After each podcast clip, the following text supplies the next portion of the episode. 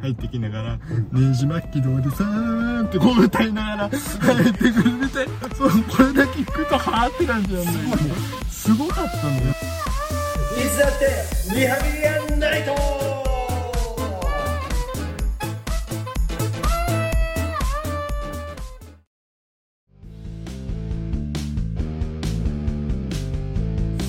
始まりましたね。まあ始まりましたよということでさ先週はですねはい。えっ、とお兄ちゃんの2023良かったものよかったものおおそらく何も問題がなければ配信してるはずですよ多分大丈夫でしょう。そして、はい。うちのカイト君のよかったもの。3つ。そうです。今週はねあ僕が良かったもの。もう12月30日ですよ。はい。ああそっかーそう30よね。30日よ。30ね。お明日来人だ そっか。そう来人だそうだねそうなるのか、はい今年はですね、うその30日にあの試合去年出てたんですけど、うん去年ってじゃないかこと去年うん去年出てたんですけど、うん今年は出ず、うん年始の試合に出ますお兄ちゃんが、はい大事じゃないよあれ違う違います違うの違いますうん何の話してる今まあテニスの話をしてテニスの話ねで今明日はライジンだっつってるあラジんお兄ちゃんあライジンだマジじゃん混乱させないで。これからいっぱい喋んだから俺。パラライズさせないで。よしよし さあ始めていきましょうか。あみちゃん3つね2023兄貴の雷神解説。嘘だろ。僕に紹介させない。あごめんごめん 内心解説はねまたこう年明けとかにしてください、わかりましたはいということあお願いですします。お願いしますということでね、はい。えーカイトの2023良かったもの紹介していきましょう、おね3つ。おねぎし今回はまあエンタメ3つなんだけどあのー種類がやっぱ分けた。あいいね。やっぱ僕ら映画やりがちじゃん。そうだから映画外しで。お映画外し。映画外しでやるねえー、っとね行こうと思います。まずじゃあ1個目。1個目。紹介していこうで2020けでけでけでけでん。まずじゃあ舞台。1個目。ああいいね。そう今年良かった舞台。しいです。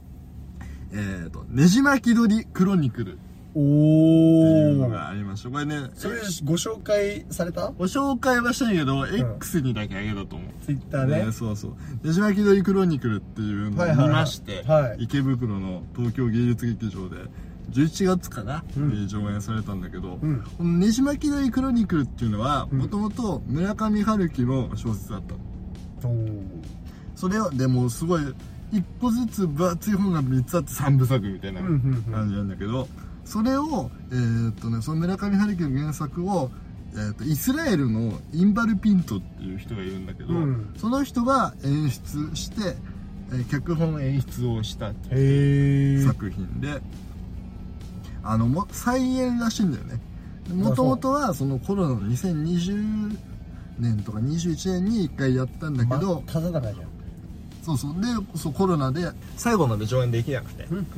で今回再演っていう形なんだけどはいはい出演してるのがですねあの今をときめく俳優渡辺大地さん。あと孫波孫波さんっていう人がうんわかるかな？あのね美女と野獣のうん。あの実写版あったやん。うんあれのあのろうそく立てうんの吹き替えとかやったり舞台だとよく出る人なんだけうどあとあの門脇麦ちゃんがこう、まあ、メインでこう3人出てるんだけど、ん。で一応この 孫波さんの発言がうん。ちょっといろいろ問題発言がちょっとありまして、うんうん。その発言のせいでちょっと見に行きたくなくなっちゃったっていうお客も多少はいるという ちょっといわくつきの舞台ではあるっちゃあるんだけど、はいはいはい。でまあそういう人もいるのは分かりつつでそのよ孫波の発言はいい悪いっていうのは置いといて作品自体はめっちゃくちゃ良かったの。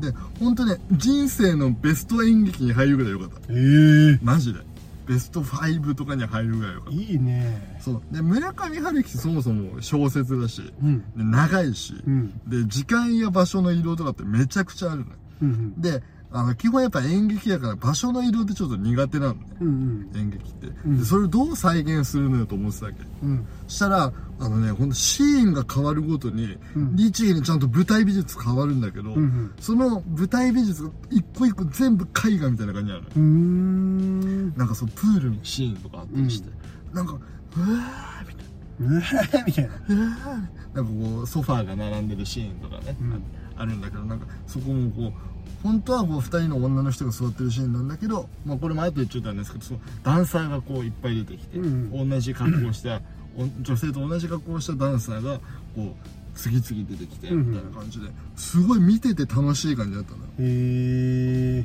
でその村上春樹だからやっぱセリフは長いし難しいんだけど、うん。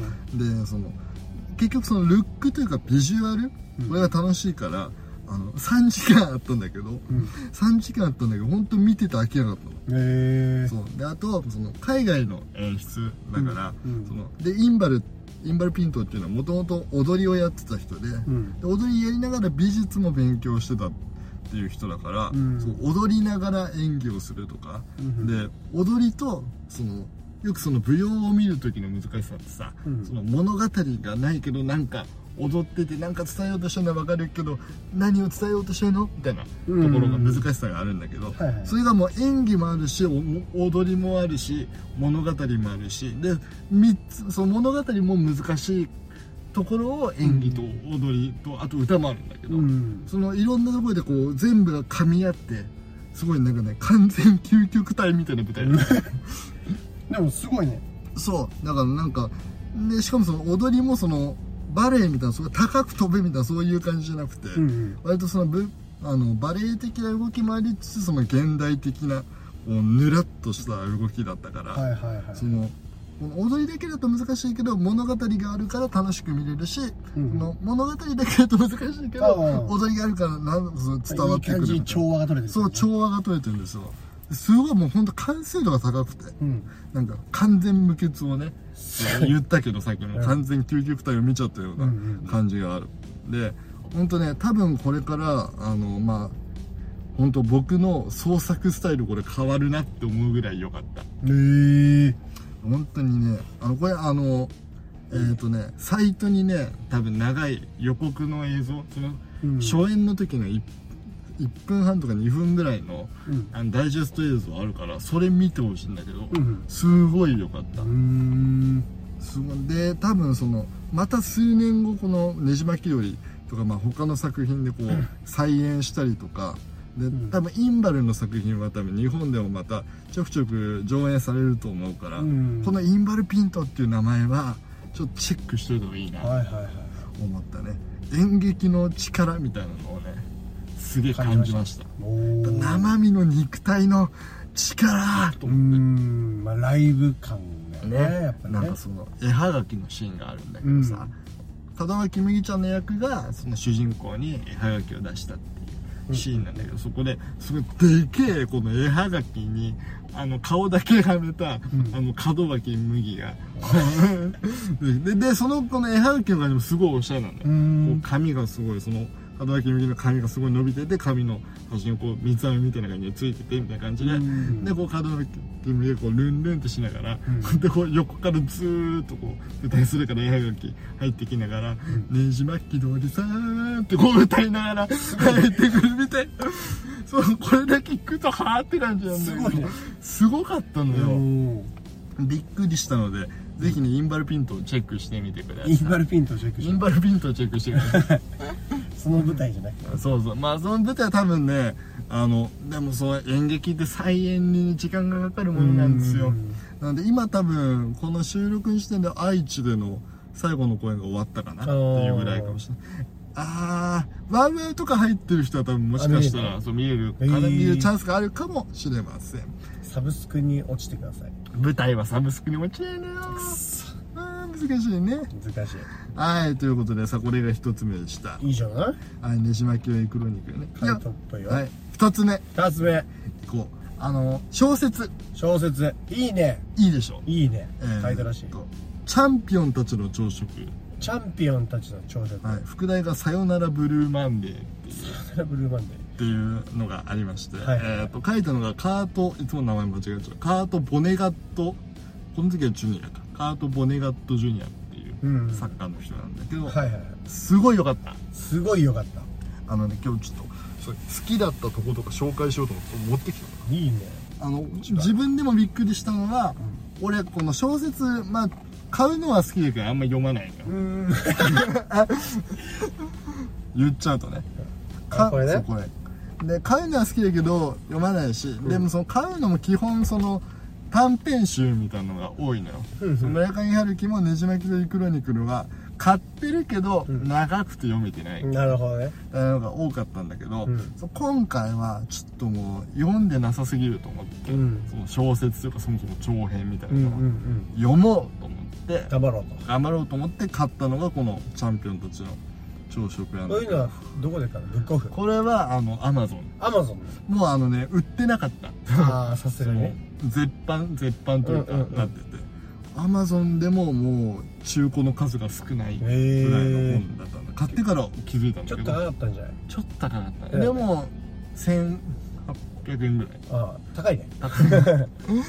だけどめちゃくちゃ面白くて。うん。あの僕読むペースも遅いんだけど、あのうん通学中とかで頑張って結局その1週間ぐらいで読み終わった。昨日読み終わったんだけどどんな話かっていうと、はい基本とあのメインの筋が2つあってあの狂ってる男。が まず。いいね。いてそう。あのフーバーっていう人がいて、うん。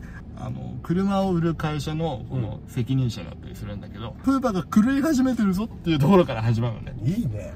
っていうのともう一人はそのキルゴア・トラウトっていうこれは売れない SF 作家なんだけど、うんうん。SF 作家だから SF 作品を投稿してるのに、うん。なんでかわかんないけど毎回それがエロ雑誌に載っちゃうってなんいうで？そうで毎回そのエロ写真とともにあの SF が載ってるみたいな。意味がわかんないね。だから全然売れないっていう。でしょうね。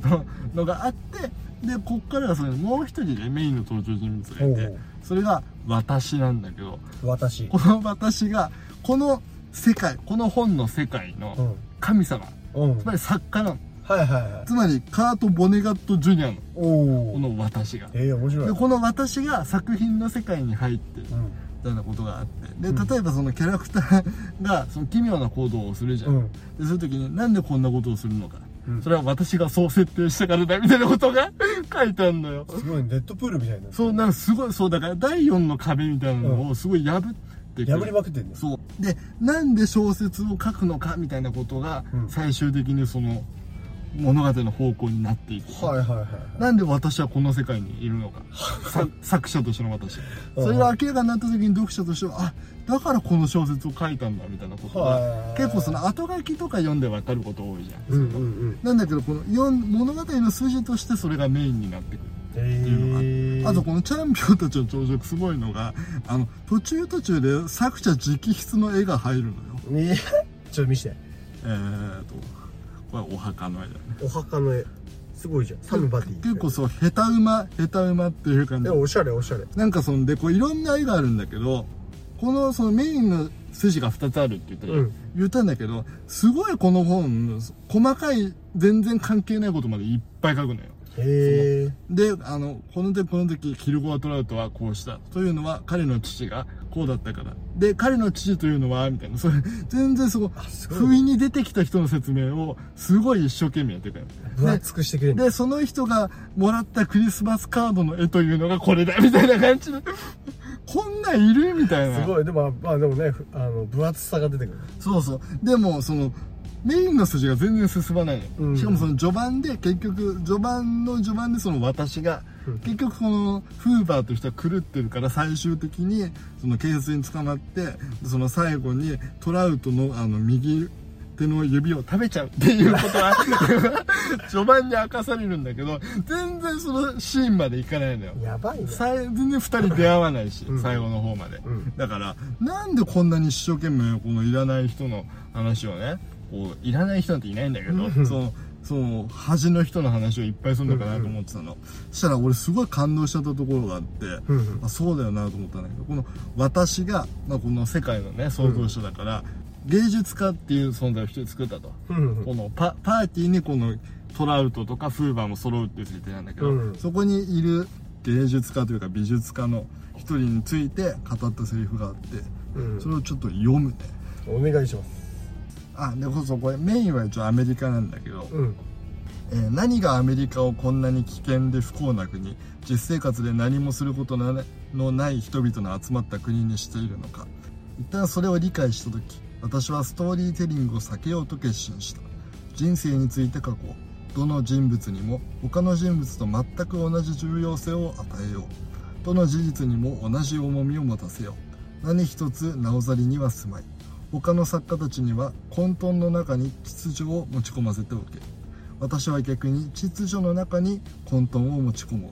自分ではそうしたと思うっていうのがあつまりストーリーテリングって、うん。そのメインの人を据えて、うん。で端の人がそのメインの人のためにこう与えて物語が進んでいく、うんみたいな普通の物語の書き方なんだけど、うん。そうじゃなくてもう他の人そのメインじゃない人なんていないし、うん。大事じゃない事実なんてないから、うん。そので結局その実際の生活みたいな現実って結局この物語みたいにはならないじゃん。うんうん。この全然うまくいかないことばっかりだしわけわかんないことうん。起きるしみたいなのの中でその混沌の中に秩序を持ち込むっていうのは物語にするっていうことなんで、うんうん。現実を切り取って都合のいいよ。うに、うん。そうじゃなくて秩序の中に混沌を持ち込もうみたいな。うん物語じゃなくてやっぱその実際の現実としてうん。あろうみたいなすごい決意みたいなのがこれはいはい。分かってあだからこんなに一生懸命恥の人とまあ言われてしまうものまでうん。しっかり書くんだと思った時にすごい感動してで最後まで読んだ時にあはあなるほど。なんかいいな別にこうすっきりするとかじゃないんだけど なんかこう全部のこのなんか全てを人生を見たという。世界としてね。そう世界が一つ完成したんだ。一人一人物語がそうそうっていう。で結局ちゃんと意外とななんでこれと思ってたものが繋がったりするのよそうだからなんかそういうその丁寧さもあるからうん。すごい面白かった。分厚いんだけど。うん。でも400ページぐらいかなんかすごい面白かったからこれカート・ボネガット・ジュニアが結構おすすめ。うーんそう。日本人好きすると思います。日本人語なの？ということではいカート・ボネガット・ジュニアおすすめでおすすすめです。ということで2023の僕のベスト3ラスト1個。ラスト。いきましょう。お願いします、えー。もうむしろ心置きなくしゃべってください。そうだねえーっと音楽。おいいね。はい行きましょう。ついにこの話をしようという感じなんだが、はい。えーまあ代表して「The ミッシェルカン・エレファント」など、はいはいはい。えーつまり千葉祐介。はいはいはいはい。まあそう今年のうちにそのこの話はしようと思ってたんだけど、その12月5日にね、そのまあ11月26日にあの僕の大好きなこの本当憧れ続けた男であるうん。千葉祐介っていうのが亡くなったっていうニュースが、うん。えー12月5日にこうあったわけなんだが、はいはい。まあもう、えー、と僕としては一旦スラダンでこうバーンってはいはい。跳ねて、うん。ああもうこれは知られちゃうな千葉祐介が。またと思ってたんだけどはいはいはい。2000年代に入って知られちゃうと思ってたんだけど、まあねまあい一回バーンって跳ねてそのままなんかこうなくなっていってしまうっていうまあロックではあるかな。うん。みたいな感じがするんだがショックな気持ちもあって。うんうん。で僕がこう知ったのは高校1年生の頃、うん。2016年とかかなだったんだけど、うん。まあ、そこからずっとこう僕の人生を本当彩ってい音楽でか彩ってくれた人でありそういう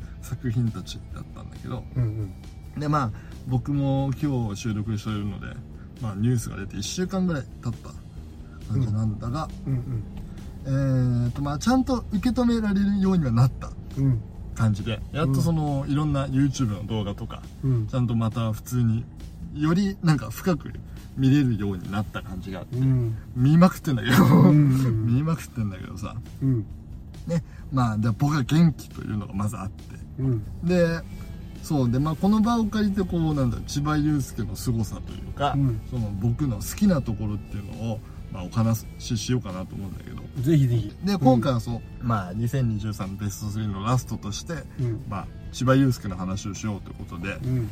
一応その、まあ、代表的なバンドである、うん。ミッシェルのことをメインで話そうと思うんだがはい。もちろんその後に組んだね、うんロッソとかうん。あとその「スラムダンクをやった時のバンドのそのバースデーとかっうん。ていうのももう好きなんだけど、うん。やっぱりその千葉祐介ってどんな人物だったかっていうのをそのまっすぐ知ってもらうためにまずはミッシェルかなっていうのもありました、僕の青春なのでね、うん。話そうと思うんだが、はい。でこの間 NHK で追悼番組として、ん。あのトップランナーのミッシェルの会がやってて、うん。でその会はその解散直前みたいな会だったんだけど、うん。でそれがすごい良くてやっぱり僕もその YouTube とかでそのその動画の一部とかは見たことあったんだけど、はいはいはい。全編通してバーッと見てめちゃくちゃ良くて、うん。でそこでねそのトップランナーのコーナーでこのメンバーがこう好きな映画を語るみたいな場面があったんだよ、うんうん。それでまあえーっとあそのメンバーを忘れなくてもミッシェルのメンバーが、まあ、ボーカルでギターの千葉雄介。うん。うんであのギターを弾いた阿部太この人も2008年ぐらいに亡くなってるんだけど、はいはい。であのドラムの久原和幸うん。と,、えー、とベースの上野浩志この4人がミッシェルガン・エレファントなんだけど、うん。であのく久原さんが好きなのはこの映画。上野さんが好きなのはこの映画で、うん。安倍さんが好きなこの映画みたいなの上げてって、うん。で最後にこう4人が満場一致で「この映画好きです」って言ってあげた映画があって、うん。それが「ゴッドファーザー」だった。でででででででででででこれもそのライブのこの前ライブ入っていく時にあの SE として SE としてその入ってくることもあったんだが、で「ゴッドファーザーどこがいいですか?」ってあのギターのね阿部太が聞かれて、うん。そこで言ってたのがそうかっこいいんだけど、うん。前編を通してね、うん。かっこいいんだけどどこか寂しくて切なくてで可愛い感じがある。うんのがやっぱゴッドファーザーのいいところだみたいなことを言っててうん。俺これ聞いてあミッシェルの音楽と似てるなと思ったのね。ほうほうほでこれやっぱりこうミッシェルガン・エレファントってこう、まあ、検索して、まあ、音楽パッと一回聞いてみるともうほんとかっこいいに尽きるっちゃ尽きる音楽なのよううんうんうん。ギャギャギャギャみたいなギターかっこいいっててそ今の僕の再現がかっこ悪かったなるほだけどその本当なんだ緊張感があるようなはいはいはい。感じも切り詰めたような感じですごい疾走感があってかっこいい感じなんだけどど、うん。でもうかっこいいに尽きるんだけどやっぱりそのそのかっこいいんだけど例えばその世界観がねこう突き抜けてる歌詞とか。全然共感させようとしないんだから、うん。とかあってでやっぱその千葉もハスキーボイスもあるし、うんうん。で安倍のこのギターの弾き方がこうマシンガンカッティングって言われてるような、うんそのジャキジャキのねサウンドの感じで、うん。こうかっこいい日本のロックっていう感じなんだけどそれだけじゃなくてこうやっぱどっかに切なさとか、寂しさみたいなものを感じさせるんだよね。うんうんでなんかそういう意味でこう千葉の作る音楽ってこうスピードと緊張感のあるかっこよさっていうのと,、えー、とそれに加えてその切なさとか寂しさうん。でこうバースデーのバンドになってくると、うん。そこにこう愛情っていうメッセージがこう強くなってくるんだけど、うんうん。こういうなんかこのかっこよさと切なさみたいなこう相反するものをこう一個の作品でこう成立させちゃったっていうのが、うん。特に90年代の日本のロックの功績としてはすごい大きいよなっていうのがまず一つあって、うん。だってやっぱりその、えー、とその千葉のシリークね、うん。で結構さ今の日本の音楽ってさ、はいはい。いい意味で共感メインなのよ。うんうん。なんだけどでやっぱあとやっぱ言葉として分かりやすかったりとか、うん。あとストーリーが明確だったりとかね、うんうん。夜遊びとかまさにそうだけど、うんうんうん。小説からこう持ってきてるから、はいはいはい。ストーリーが明確だったりするんだけど、そう千葉の詩って本当に千葉雄介の世界だけなのよ。うん。でこの言葉ここで使ったのはこういう意味でみたいな説明全くないの。うん。そうだからあのほんただ聞いてるともう何の言葉言ってないんじゃない？これみたいな。ただ言葉を連ねてるだけじゃないうんうん音にはまる言葉みたいな そう感じもするんだけど、ん。そう。でじゃあここで1個紹介するけど例えば一番有名なねあの「世界の終わり」っていうデビュー曲があるんだけど、うんうん。でこの2番のサビが僕一番好きなんだけど、うんうん。ちょ一回読ませて。ねお願いします。2番のサビ、えー世界の終わりはそこで見てるよ」と、えー紅茶飲み干して君は静かに待つ」「パンを焼きながら待ち焦がれている」「やってくる時を待ち焦がれている」とかね。焦がれてるね。あちょそう世界の終わりを待ち焦がれてるっていうのが、うん。まずやっぱりそのなんかこの90年代のバブルが終わって、うんうん閉塞感がこうあるような世の中でパーンってこういう曲が、えーデビュー曲として出てきたっていうのがまずすごいいいなと思うんだけど、でも本当にね世界観っていう感じ世界観。世界観っていう感じなんだけどやっぱりこう言葉を通して浮かんでくるビジュアルみたいなものがすごくいいよなと思っててここはもうまず一部屋。そうしてください。はい。イバージネーションしてください。いましはまた僕と君がいてね。い。で「世界の終わり」っていうまずこの部屋の外にあるでっかい状況。もう世界が終わるの、うん隕石が来てるのかなんだか知らんが、うん。なんか半端ない地震とかね。半端ない津波とかそうね。そうそうそうなんだけどそのでっかい状況に対して僕の目の前にいる君は紅茶を飲み干して静かに待ってるっていう小さい状況。この落ち着いた態度、うん。この対比。ここがまずやっぱすごく面白くて。でここに来てこの君ね。君はパンを焼きながら世界の終わりがやってくる時を待ち焦がれているっていうこの感じ。うん。この世界観がすごくいいんだよね。うん。この確かに。共感させる気はないけどうん。ビジュアルとしてすごいあの浮かんでくる感じ。いい絵面だよね。そうなんかこのでかいものも隕石がなんか迫ってきてるっていう中であの彼女はパンを焼いてでこう早く来ないかなって待ってるみたいなこの感じこの世界観分かってもらうんじゃなくて俺の世界観をぶつけてやるみたいな、うんうんうん。この気概みたいなものがあーなんかすごいいいなと思ってやっぱりその僕もそのお芝居作る時とかにうん。こういう世界観を持っておこうと思ってやっぱうんうん。改めて思い直すよね。こういう曲聴くとさ、うんそうなんか説明して共感してもらおうじゃなくて、うん。圧倒的なものをまずぶつけてやるみたいな、うんうんその感じ覚悟みたいなのはいはいはい。がやっぱ持とうと思えるし、うん。やっぱりこういうその人が亡くなったニュースって、うん。この悲しいけども、うん。やっぱこのニュースで僕なんかもそうなんだけどこういうニュースでうん。この人のことを知ったりとか、うんうん。うんあこういう音楽があったんだみたいなことを知ったりっていう人もいると思うのよ。うん。でだからこそやっぱこれからも僕は千葉の作品っていうのが大好きだし、うんでやっぱこう愛とかこう魅力とかっていうのを、まあ、もっとねいろんな形でうん伝えていければなと思うしうん「スラムダンクの DVD 買おうかな。買おうかな。買おうかな。なオープニングを何度も見たい。あねわかる。そうなのよ。かっこいいねあれね。あれ本当にいいからね、うん。はいということでさえっ、と3つ紹介しましたね。はい。えーとカイトらしいなんだっけ？三つでしたね。はいねじ巻き鳥クロニクルとチャンピオンたちの朝食とえー、と千葉雄介、はい。まあ3つまあ僕らしくね年末この年を締めくくれたかなと。いいと思います。はいありがとうございます。ということで。さあ皆さんもね、まあ、えー、と2023何が良かったでしょうか？ぜひね。ね、そう教えてください。こうそれでねみんな教え合うことで2024を彩り豊かにね、していこうというね、はい。えーね2023本当そうだこれが最後だから2023年のお最後ー。そうね、だから本当に皆さん今年1年ありがとうございましたということで。本当皆さんありがとうございましたという感じでどうもどうも。2023年楽しくやれました。2024もねぜひよろしくよろしくお願いいたします。でえっ、と次の1月の配信はまず最初が1月6日かな？6日かな？えーなると思います。皆さん年末年始ごゆっくりお過ごしください。ということでこの続きはまた来年ということで。いよいよとしようはい皆さん良いお年を。はいお便り待ってます。バイバーイ